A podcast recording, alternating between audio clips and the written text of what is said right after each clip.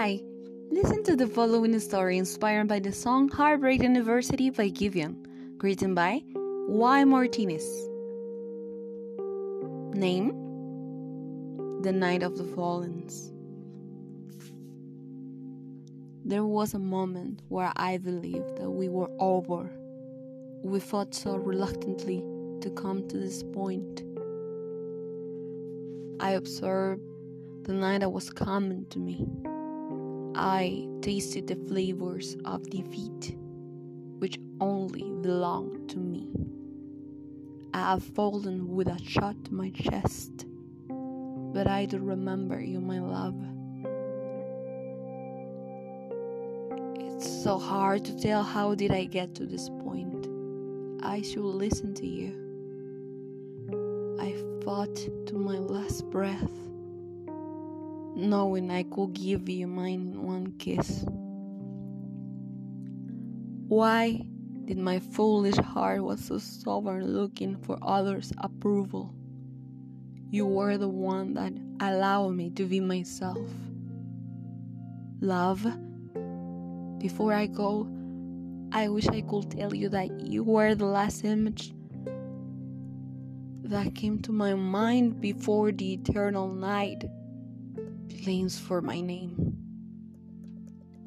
War is not a big deal. It's knowing that when you have hope and believing that everyone on our side might win.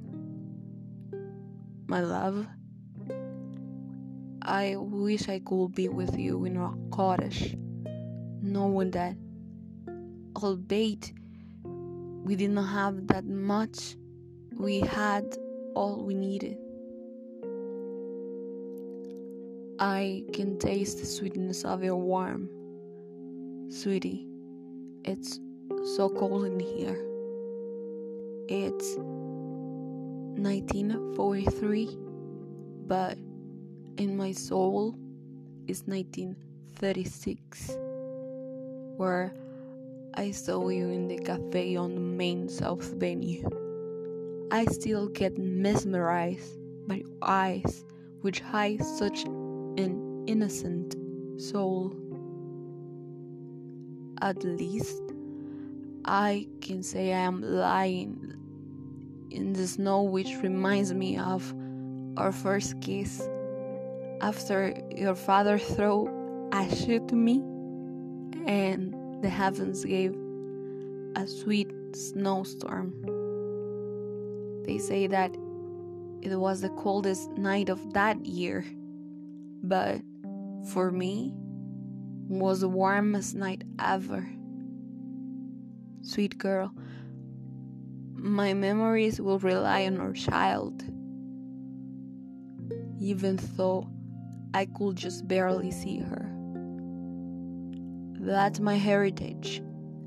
I save every penny in the bank you will receive.